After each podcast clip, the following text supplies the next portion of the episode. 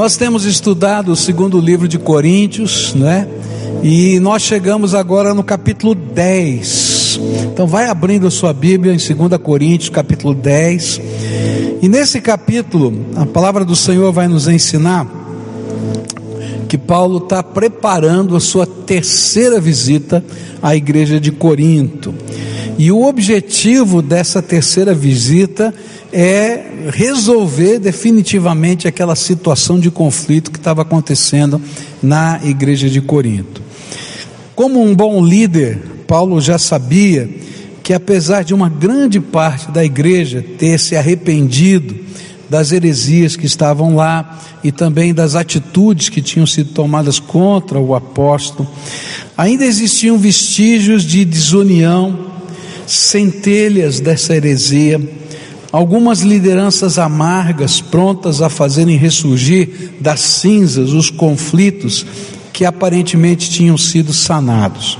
Por isso, o tom desses próximos capítulos volta a ser intenso novamente. E ao preparar a sua visita, Paulo nos apresenta as credenciais que lhe permitem confrontar aqueles líderes insurgentes. E na verdade essas são credenciais que caracterizam né, um homem de Deus, um servo de Deus. Qual é a caracterização de um homem de Deus, de um servo de Deus? Por que, que eu estou usando aqui a expressão credenciais? Porque no começo dessa carta, esses líderes que tinham chegado ali na cidade de Corinto, eles diziam assim: Nós somos os autorizados a pregar o Evangelho aqui nessa cidade, porque nós estamos trazendo aqui as cartas de apresentação, as credenciais da igreja de Jerusalém. Paulo não tem credenciais da, da, da, da, cidade de Jerusalém e não devia ter plantado uma igreja aqui nesse lugar. E aí então Paulo vai dizer assim: olha, eu tenho credenciais de fato que não são de Jerusalém, mas são credenciais de um servo de Deus. Pode parecer estranho o que eu estou falando, mas eu tenho um amigo aqui do Paraná que pertence a uma denominação evangélica, dessas que tem estrutura episcopal, que tem bispo, etc. Né? E ele está no interior do Paraná, numa igreja que cresceu muito no interior do Paraná. E ali naquela localidade ele começou a abrir congregações, né? a abrir novas igrejas ou novos pontos de pregação em várias cidades ao redor da igreja dele. E aí ele foi expulso da sua denominação porque ele não tinha as credenciais para abrir outras igrejas, para pregar o evangelho naquelas outras cidades. Ele não tinha sido autorizado pelo bispado para fazer isso. Pode parecer incrível esse negócio, né? Será que para pregar o evangelho para alguém eu preciso de alguma credencial? Essa é a obrigação de todo crente: pregar o Evangelho e anunciar a boa mensagem de Deus e plantar a semente do Evangelho no coração das pessoas. Então, qual era a primeira credencial que Paulo apresenta aqui? Eu vou, não vou ler todo o texto, vou ler apenas os textos à medida que nós vamos comentando, porque o texto é longo. 2 Coríntios capítulo 10, versículos 1, 2 e 3, a Bíblia diz assim. Dizem que eu sou humilde quando estou com vocês, mas duro quando estou longe. Pois eu, Paulo, faço este apelo a vocês em nome de Cristo, que foi carinhoso e bondoso. Quando eu for aí, não me obriguem a ser duro, pois eu tenho certeza de que posso agir com dureza contra os que afirmam que fazemos as coisas por motivos humanos. É claro que somos humanos mas não lutamos por motivos humanos. Pai querido, que nessa hora o teu Espírito venha sobre nós e que o Senhor mesmo toque os nossos corações. Tu conheces, Pai, o que vai na alma de cada pessoa que está aqui. Tem uma multidão aqui hoje, Senhor, e essa multidão veio para te buscar, para te ouvir. Não permita, Pai, que ninguém saia daqui sem ter convicção de que o Espírito Santo tocou a sua vida. Ministra na profundeza da alma, na ansiedade do coração. Amplia, Senhor, a visão. Dá, Senhor, da tua graça. É aquilo que oramos em nome de Jesus. Amém e amém. A primeira credencial de um servo de Deus é a sua motivação. Uma motivação que tem a ver com uma espiritualidade submetida a Cristo Jesus como Senhor da sua vida. Os acusadores de Paulo na cidade de Corinto afirmavam que a motivação de Paulo era carnal muito prova provavelmente eles estivessem querendo dizer com isso que Paulo queria manter o poder sobre a igreja e por, por isso ele estava escrevendo as cartas, mandando os emissários, fazendo as visitas, e que o que estava por trás era um interesse de poder. Ou talvez até alguns estivessem pensando né, que o interesse de Paulo fosse financeiro, que ele tivesse algum lucro de alguma maneira com essa questão. Mas na verdade, esses líderes estavam afirmando coisas que eram suas conjecturas, eram suas interpretações pessoais, que não tinham provas e que não tinham propósito senão de desconstruir a imagem do homem de Deus, quebrar a imagem do homem de Deus. Eu me lembro que quando em 2010 eu me posicionei contra o PT aqui na eleição de 2010, eu recebi tantos e-mails, chegou uma hora que eu disse: eu não vou ler mais e-mail, parei de ler e-mails, tá? E eram coisas tão absurdas que escreviam para mim. Então diziam que eu tinha um acordo firmado com fulano ou com ciclano, que eu tinha um cargo no governo, que eu ia receber não sei quanto de não sei quem. E tanta coisa que falava que eu não sei de onde veio tudo aquilo, que eu disse, eu não vou ler mais nada. Tá? Passaram-se já oito anos, graças a Deus, nada do que eles falaram era verdade, tanto é que eu continuo aqui como pastor e sou pastor, e tudo que eu falei se comprovou que vocês estão vendo e assistindo aí. Tá? Que eu quero dizer com isso é que aquelas, aqueles e-mails eram muito parecidos com a postura desses homens que não tinham outro propósito a não ser desconstruir a imagem de alguém, quebrar a imagem. Dizia: não, a motivação de Paulo é uma motivação carnal, não é uma motivação espiritual. Mas aí então Paulo vai dizer o seguinte: olha, a credencial de um homem de Deus, na verdade, é a sua motivação espiritual. Paulo não nega a sua humanidade, muito provavelmente os sentimentos a tais críticas maldosas geravam no seu coração sentimentos humanos. A gente não fica bem, não é verdade? Alguém fala mal de você, desconstrói o seu caráter, não dá um sentimento bom, né? Eu tenho que falar a verdade, eu tenho sangue italiano, né? Eu tenho um problema genético né? Porque tem uma hora que dá uma vontade de esganar, sim. Esse é, é carnal, pura carne. Eu tenho que confessar. Não é verdade isso? Paulo está dizendo, eu sou humano, às vezes vem essas coisas. Porém, o que me motiva e o que constrói o ministério não é esse tipo de sentimento que está dentro de mim às vezes. O que me motiva e o que constrói o meu ministério é servir ao Senhor Jesus e honrar o nome dEle. E a Bíblia vai nos ensinar como é que uma motivação espiritual se constrói na nossa vida. Uma motivação espiritual se constrói quando a gente se submete a Cristo como Senhor absoluto da nossa vida. Sabe por que, que eu não esgano ninguém? É porque o Senhor Jesus disse para mim que eu tenho que andar a segunda milha.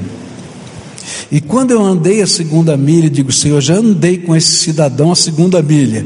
Ele diz, anda a terceira. E quando eu digo, Senhor, já andei a terceira, continua andando até eu mandar você parar de andar. E aí eu vou ter que aprender a me submeter ao Senhor. Não tem motivação espiritual na nossa vida se Jesus não for o Senhor absoluto da nossa vida.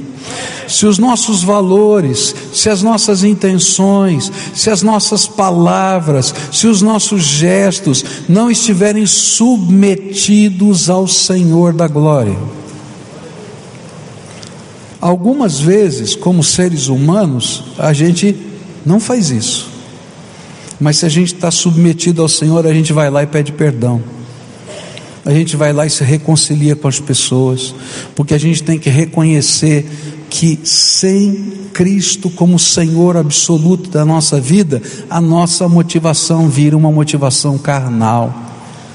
E essa motivação que é fruto dessa submissão do senhorio de Cristo na nossa vida, ela não para só nesse aspecto de submissão, mas também num grande sentido de vocação. O Senhor chamou Paulo para estar no lugar em que estava, na hora em que ele estava. Sabe por que, que eu preguei o Evangelho? É isso que Paulo está dizendo nesse capítulo. Sabe por que, que eu preguei o Evangelho em Corinto? Porque apesar de eu não ter as credenciais de Jerusalém, o Senhor Jesus me colocou na cidade de Corinto por dois anos.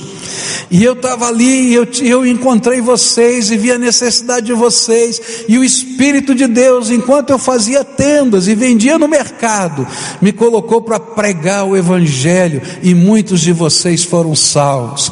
Eu tenho plena convicção, eu tenho plena convicção de que estou no lugar certo, na hora certa, porque Deus me colocou aqui. O sentimento de dessa vocação, né, de estar no lugar certo, Deus me chamou para estar aqui, é algo tremendo na nossa vida, é algo que nos dá condições de fazer a obra de Deus, e essa é uma credencial de um servo de Deus.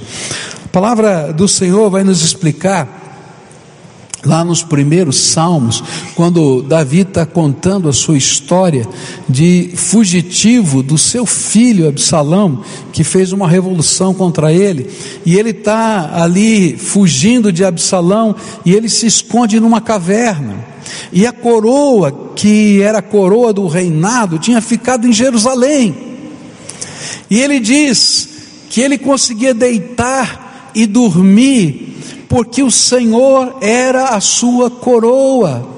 Não importava se a coroa tinha ficado em Jerusalém, porque o que fazia dele um rei em Israel não era a coroa, era a unção de Deus que um dia o profeta tinha colocado sobre ele, e ele sabia que aquilo era a certeza dele de que ele voltaria para o trono, mesmo que tudo ficasse enrolado na sua vida, ele sabia que a unção de Deus não tinha sido retirada dele. Sabe, a nossa motivação espiritual vem desse senhorio, mas vem também dessa convicção de que Deus colocou você no lugar certo. Você está na família certa, porque Deus te abençoou para estar nessa família, e você é bênção, e essa família é bênção. Marido, você santifica sua esposa. Esposa, você santifica o seu marido, diz a Bíblia, e vocês santificam os seus filhos. Essa família é bendita do Senhor. Entenda isso, essa é a motivação certa para com a sua família. Mas não é só com a família, essa motivação de Deus espiritual está no seu trabalho, você está no lugar certo na hora certa. Esse trabalho foi, foi preparado por Deus para a tua vida. Então, se você tem sustento hoje, quando tanta gente não tem trabalho, é porque Deus te colocou no lugar certo e na hora certa. Agora você tem uma vocação e um propósito. E a motivação espiritual vem desse sentimento de propósito. Para que Deus te colocou nesse lugar, nessa hora, com esse sentimento dentro da sua alma? Para você ser uma bênção. É interessante porque na história de Paulo, Paulo foi para Corinto e não tinha sustento. Ele era um missionário sem sustento. E então ele tinha uma profissão, ele construía, ele fabricava tendas. Essas tendas que eram usadas no comércio, sabe, feira livre, não é que tem aquelas barracas e tal. Então, ele fazia as, aquelas capas que cobriam essas tendas, ele costurava aquilo, ele remendava, ele consertava aquilo. Então ele foi para o mercado e disse: Ó, oh, tua, tua, tua capa aí está furada, quer que eu conserto? E ele começou a fazer uma banquinha de consertar. E ele ali levantou o seu sustento. E quando ele estava lá, ele sabia que ele estava no lugar certo, na hora certa, que Deus tinha uma motivação para a vida dele, que tinha um propósito, ganhar pessoas para Jesus. E ele começou a ganhar um comerciante, ele começou a ganhar outro. Uma escola abriu a porta para ele começar a fazer cultos ao meio-dia. Ele começou a fazer os cultos ao meio-dia. Ele disse: Sabe por quê? Que a obra de Deus aconteceu aí em Corinto? Porque a santa motivação de Deus estava no meu coração. Por que Deus te colocou no lugar que você está? Por que Deus te colocou no emprego que você está? Por que Deus te colocou pessoas que você conhece?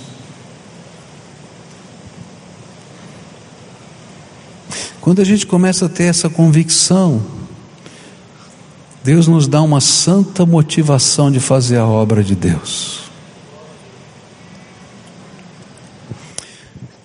Segunda credencial que Paulo vai tratar, aparece nos versículos 4, 5 e 6, onde diz assim: As armas que usamos na nossa luta não são do mundo, são armas poderosas de Deus capazes de destruir fortalezas e assim destruímos ideias falsas e também todo orgulho humano que não deixa que as pessoas conheçam a Deus. Dominamos todo pensamento humano e fazemos com que ele obedeça a Cristo.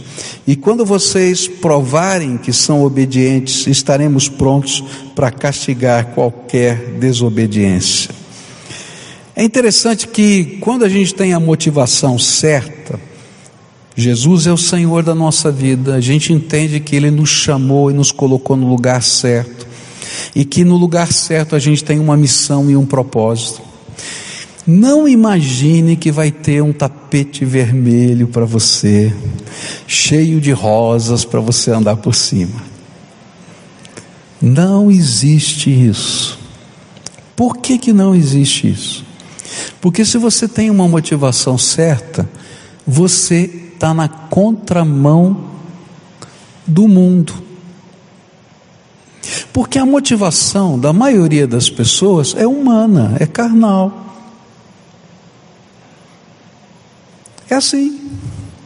Muito provavelmente, se você é um servo do Senhor Jesus, você já ouviu isso. Olha, talvez esse negócio funcione lá na sua igreja, mas aqui fora isso não funciona não. Talvez isso funcione lá na intimidade da sua oração, mas aqui na empresa isso não vai funcionar não. Esses valores, esses princípios só funcionam lá, aqui não. Por quê? Porque isso é humano. O mundo está sendo dirigido por valores plenamente humanos. E de repente você vem com valores que são divinos, que são de uma ética do céu.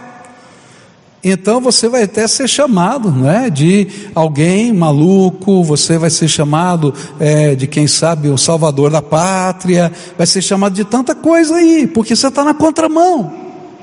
Por isso Paulo vai dizer o seguinte: se você tem a motivação certa, então a próxima credencial que vai se manifestar na tua vida são as armas de Deus, que são armas do poder de Deus na nossa vida. E essas armas manifestam tanto a motivação como autenticam a mensagem que nós estamos pregando. E Paulo vai dizer para a gente que essas armas, que são armas do poder de Deus, elas têm várias formas diferentes na nossa vida.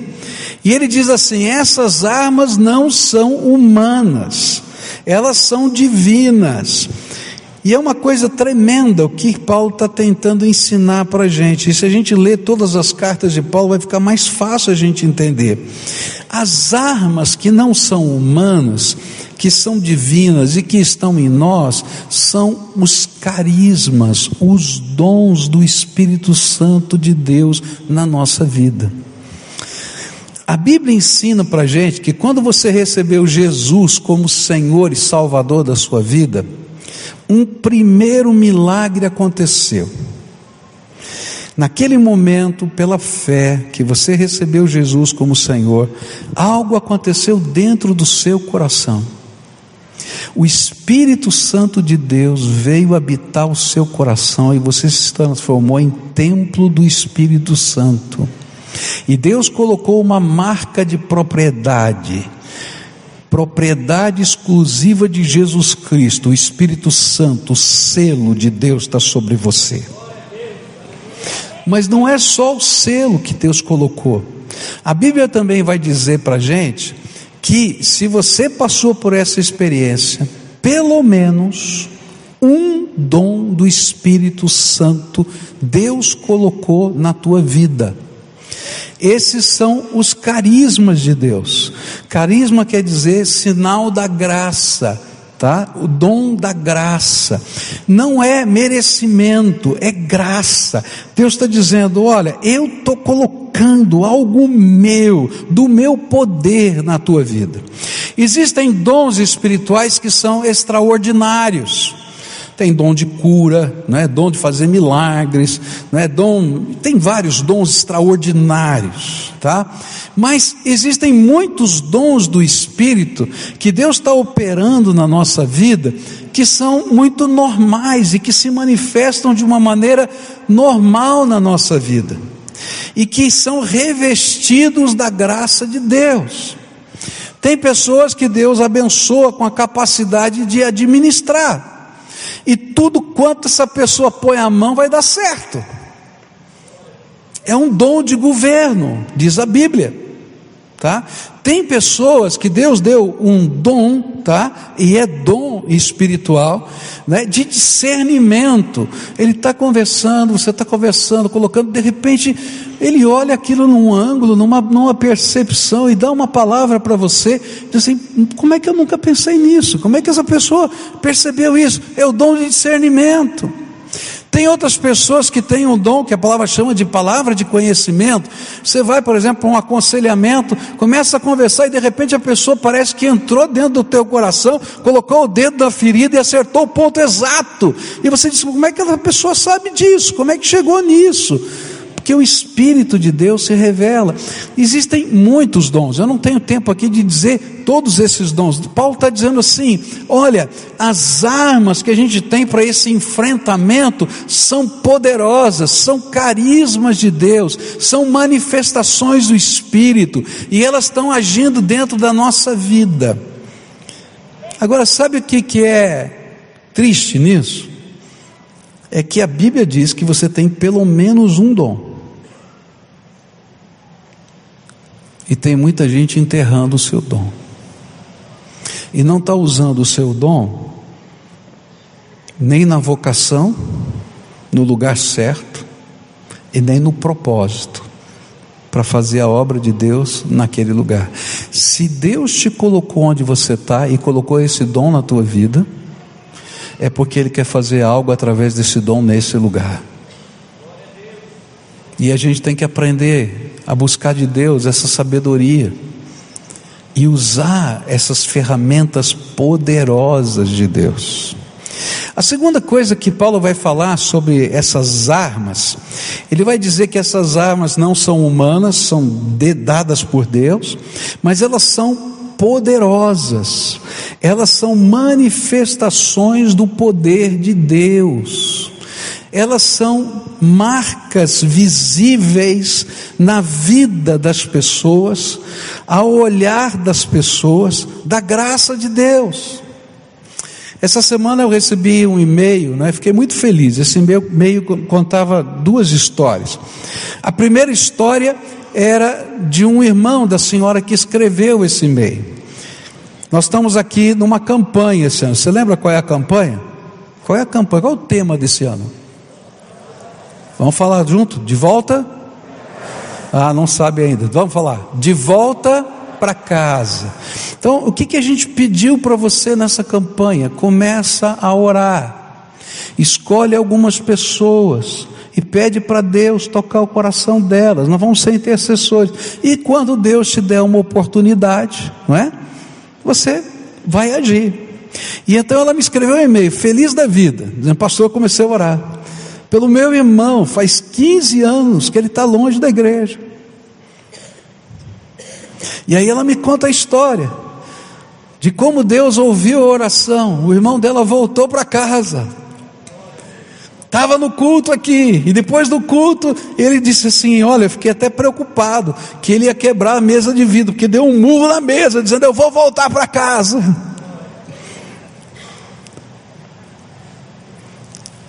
É o poder de Deus, não é a irmã, nem o pastor, nem a igreja, é o poder de Deus, e nós nos tornamos milagres de Deus ambulantes.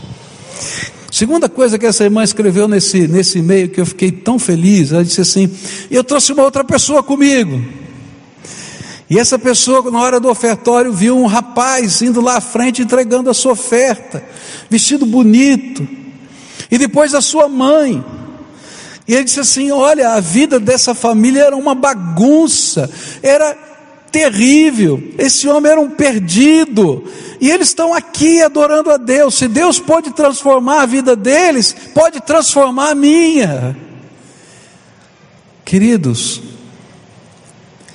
os milagres de Deus que estão acontecendo na minha vida e na sua vida, são as manifestações do poder de Deus que autenticam a mensagem do Evangelho.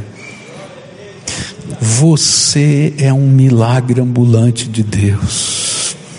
Você é um milagre ambulante de Deus. Eu sei que Deus está fazendo coisas extraordinárias em vários lugares do mundo. E eu poderia contar muitas histórias para você, como uma que eu ouvi, não é, de um amigo meu do Egito. Ele disse da conversão de um médico egípcio que fez uma cirurgia para remoção de um determinado órgão. E quando ele estava no meio dessa cirurgia, fez a remoção desse órgão. Quando ele estava para fechar o paciente, o paciente veio a óbito. E então ele encaminhou, conforme o costume muçulmano, para que a enfermeira preparasse o corpo para conforme o, costume muçulmano. E ele entrou numa outra cirurgia, porque a agenda dele estava cheia. E ele terminou aquela cirurgia e veio um sentimento para ele: vai ver o defunto. Ele falou: não, não tem que ver o defunto. Agora quem tem que ver o defunto é a família, a enfermeira está cuidando. Vai ver o defunto, vai ver o defunto. E aquele negócio ficou dentro dele. E ele foi lá ver o defunto. Quando chegou lá, o homem estava respirando. Não era defunto. Ele disse: Mas eu, eu vi, morreu. Como é que está vivo? Bom, vamos tirar ele daqui, vai ver que passou alguma coisa que eu não percebi. Coloca ele lá no, no quarto e começou a recuperação dele lá no quarto. E ele teve que fazer alguns exames. E quando ele começou a fazer o exame, mandou fazer lá um exame do, do, do abdômen. O órgão que ele tinha removido estava lá. Ele disse: Não, mas eu tirei o órgão. Eu mandei incinerar o órgão. Está aqui, eu fui eu, não foi outro. E por causa disso, aquele homem veio a se converter, porque toda aquela família era família de crentes que estavam orando pela transformação e pela cura daquele jovem que estava lá naquele hospital. Esses são milagres extraordinários, alguns que a gente fica até com medo de contar. Estranho demais. Mas eu quero dizer uma coisa: você é um milagre extraordinário de Deus. Você é um milagre extraordinário de Deus. Você é um milagre extraordinário de Deus. Cada vez que você ora, Deus está ouvindo a sua oração e manifestando graça na sua vida. Cada vez que Ele mexe na tua casa, Ele está fazendo algo tremendo no teu coração e na tua vida. Cada vez que você passa por um conflito, por uma luta, são essas armas poderosas de Deus, os dons que Ele te deu, mas a graça infinita que faz com que o mover do Espírito aconteça. E nesse mover do Espírito, coisas que você não sabe explicar começam a acontecer na tua vida. Respostas de Deus manifestações do amor de Deus, poder do Espírito Santo de Deus que se manifesta. E Paulo estava dizendo assim: olha, as credenciais de um servo de Deus não são os seus títulos. As credenciais não são as autorizações que eu trago na minha mão, as credenciais são a minha santa motivação onde eu me submeto debaixo de Jesus. E eu entendo que onde eu estou pisando é terra santa, porque Deus me colocou nesse lugar. E eu vou honrar esse lugar porque é terra santa de Deus. E eu vou ser instrumento da graça de Deus. E quando eu estiver nesse lugar como terra santa, Deus vai me dar suas armas. Eu vou poder usar os dons do Espírito. E eu vou poder ser um milagre de Deus aqui nesse lugar. E viver os milagres de Deus nesse lugar. E é tão tremendo, queridos, porque, como é terra santa o lugar que você está, se lhe faltar algum dom, ou Deus vai acrescentar, ainda que seja temporário, ou Ele vai colocar alguém do seu reino do teu lado que tem esse dom para te ajudar na obra que precisa ser feita. Esse é o jeito de Deus trabalhar. Esse é o jeito de Deus trabalhar. Nessa manhã eu queria orar com você e eu queria fazer duas orações. A primeira oração, todos nós precisamos fazer. Todos. Se você já nasceu de novo em Cristo Jesus, você já foi selado com o Espírito Santo da promessa. Se Deus já colocou sobre você uma vocação, se Deus já colocou sobre você o lugar. Então a gente tem que olhar para dentro da nossa alma e dizer: Senhor, não me permita enterrar o meu dom. É triste, mas tem muito dom enterrado aqui. Há uma oração de Wesley que eu acho tremenda. Ele orava assim, seus diários contam essa oração. Deus, dá-me cem homens comprometidos com o Senhor, comprometidos com a tua palavra, verdadeiramente buscando a tua face. Dá-me cem homens, e eu vou virar esse mundo de cabeça para baixo. É interessante que ele não pediu mil, nem um milhão, só pediu cem. E Deus fez um grande avivamento, começando lá na Inglaterra e se espalhando também pelos Estados Unidos através de Wesley. Ah, se Deus nos desse aqui nesse lugar, no meio dessa multidão, homens e mulheres cheios do Espírito Santo, que entendessem o, o senhorio de Cristo na sua vida que entendessem que o lugar em que estão é terra santa, que eles têm um propósito de Deus no lugar em que estão, para Deus usá-los poderosamente, essa cidade ia ficar de cabeça para baixo. Então a oração que eu queria desafiar você a fazer é essa: Senhor, faz-me um deles, um desses homens e uma dessas mulheres, uma dessas mulheres. Pode usar a minha vida pode usar a minha vida, me dá o senso de que eu estou na Terra Santa, no lugar certo, me dá a percepção das oportunidades, me usa como intercessor. Olha, vai acontecer alguma coisa, eu não tenho dúvida disso. A história confirma e a Bíblia garante que vai acontecer alguma coisa. Mas a segunda oração eu quero fazer com algumas pessoas que estão aqui. Há pessoas que estão aqui que o Espírito Santo está falando desde o começo. Eu comecei a falar aqui e o Espírito Santo começou a testificar no seu coração. E hoje o Senhor quer transformar você num milagre ambulante. Hoje o Senhor quer tocar a tua vida. Hoje o Senhor quer fazer algo que você talvez nem acredite que seja possível, mas o Deus vivo é aquele que pode tocar a sua vida nessa manhã. E por isso eu queria convidar essas pessoas a quem o Espírito Santo de Deus testifica, para se aproximarem da presença do Senhor, estarmos juntos aqui, na frente, e orarmos e levantarmos um clamor. Eu quero dizer uma coisa para você, e eu vou dizer, olhando para vocês, eu não tenho poder de fazer absolutamente nada, mas eu conheço quem tem esse poder, e o nome dele é Jesus, e a gente vai levantar um clamor ao nome de Jesus. E a gente vai levantar um clamor àquele que detém todo o poder no céu e na terra, diz a Bíblia. E a gente vai pedir que Ele intervenha sobre a nossa vida. A Bíblia está nos dizendo que nós temos armas poderosas, os dons do Espírito, mas o mover do Espírito, que autentica a palavra que está sendo ensinada que o Senhor se mova aqui entre nós e toque as nossas vidas. Então, se há pessoas aqui a quem o Espírito Santo está falando, vai saindo do seu lugar. Eu quero orar por você aqui nessa manhã. Vai saindo do seu lugar agora. Você que está na galeria aqui embaixo, vai vindo para cá. Aproveita a oportunidade que Deus nos dá hoje. Há uma oportunidade de Deus para a nossa vida. E a gente está ouvindo a voz do Espírito não é?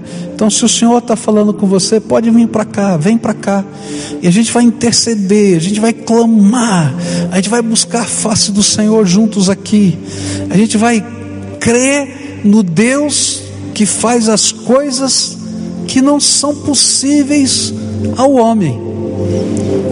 Crer num Deus que nos transforma num milagre ambulante crer no Deus que está agindo nessa terra hoje. Crer, crer e crer. E quando a gente estiver orando, a gente vai falar com aquele que tem poder, não é o pastor, é Jesus que tem poder. E a gente vai bater na porta do céu e a gente vai pedir para Jesus que Jesus visite a nossa vida, que Jesus visite a nossa casa.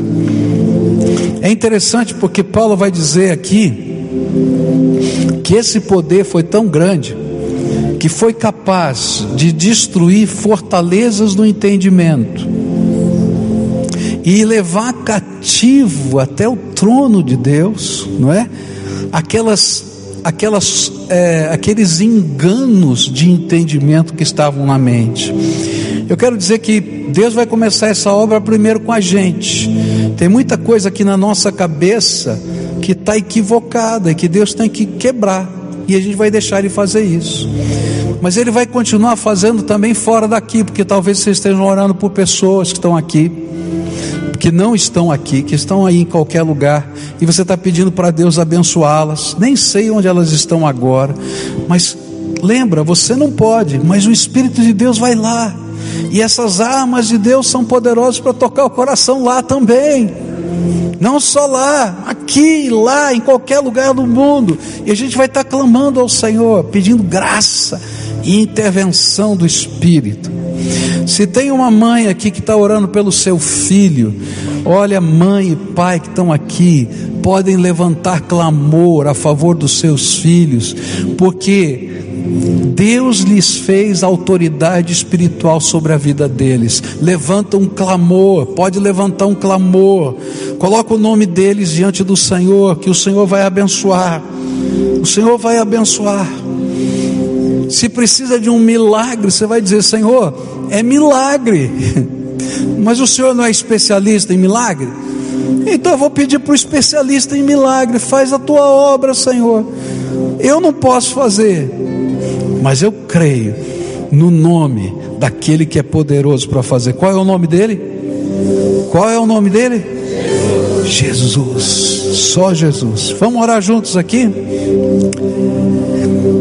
Senhor Jesus, nós estamos aqui diante do Senhor crendo na tua palavra. Nós estamos pisando em terra santa, porque aqui está o teu povo. O Senhor os trouxe aqui. E o Senhor prometeu que o Senhor nos daria armas poderosas para poder fazer essa obra do Senhor. E essas armas poderosas, primeiro, são os dons do Espírito. Eu quero te pedir, aviva o dom que há em cada um desses teus filhos. Aviva o dom. Ó oh, Pai, eu conheço pessoas aqui que são evangelistas, Senhor, mas que pararam de evangelizar. Coloca a unção de evangelismo outra vez no coração deles, Senhor. Eu conheço pessoas aqui, Senhor, que eram tão tremendas em oração, Senhor. Aviva, Senhor, o dom da intercessão. Aviva, Senhor, o dom. Aviva. Mas, Senhor, nós aprendemos, Senhor, que essas armas poderosas são a manifestação do Teu poder um poder que é capaz não somente de tocar a nossa vida, mas de pegar os entendimentos que estavam como que fortalezas intransponíveis e derrubar os seus muros. Um poder que é capaz de levar cativo todo pensamento ao Senhor. E eu quero te pedir, Senhor, manifesta o teu poder agora. Ó oh, Pai, visita esses teus filhos, visita esses teus filhos, que hajam derramado a tua graça, que hajam derramado o teu poder, que hajam derramado a tua alegria, que hajam derramado, Senhor, dos teus milagres, e Senhor, que isso seja visto, que as pessoas possam ver, e quando estiver acontecendo, o Espírito do Senhor possa lembrar, lembra? Lembra? Fui eu que ouvi a tua oração e estou agindo agora.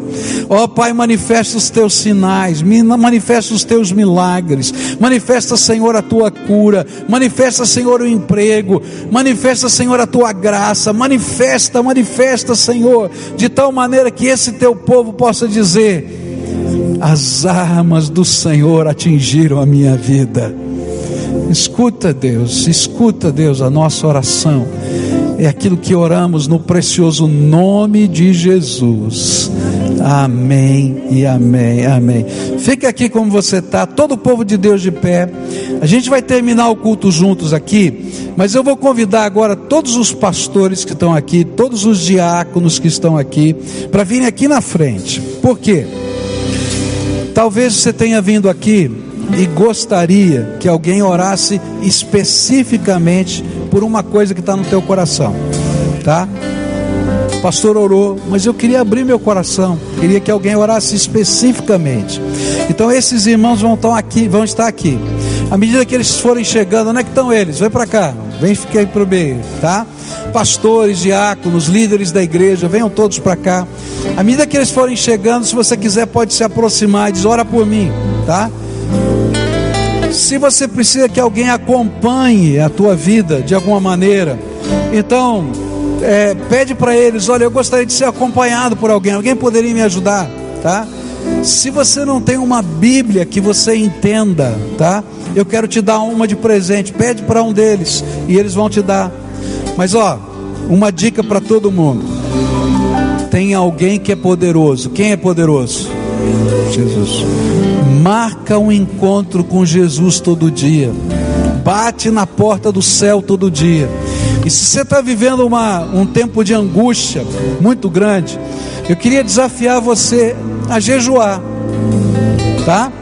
Na quinta-feira, nós temos aqui, de meio-dia às duas, um encontro para quem vem para jejuar, tá? E aí você vem Talvez você não possa ficar todo o período, mas você pode ficar 10 minutos, 15 minutos, você assim, ó, não vou almoçar hoje. Alguém explicou, no culto de ontem, meu filho explicou, que quando a gente ora, a gente bate na porta do céu. E quando a gente jejua, a gente esmurra a porta do céu. Tá? Então, vem esmurrar a porta do céu. Tá? E a gente vai estar junto orando. E a gente gostaria que um dia pudéssemos ter isso todos os dias. Mas pelo menos quinta-feira, passa aqui, vem aqui, diz assim: Eu não vou almoçar hoje. Hoje eu vou estar na presença do Senhor no tempo que eu posso e vou esmurrar a porta do céu, tá? E a gente vai estar orando juntos, tá bom? Canta conosco essa canção. Quando essa música terminar, o culto vai estar terminado. Quem quiser ir embora, vai embora, tá? Quem quiser oração, vem para frente e chega junto aí e alguém vai estar orando. Eles já estão orando, vão continuar orando por aqueles que desejarem. Busquemos a face do Senhor.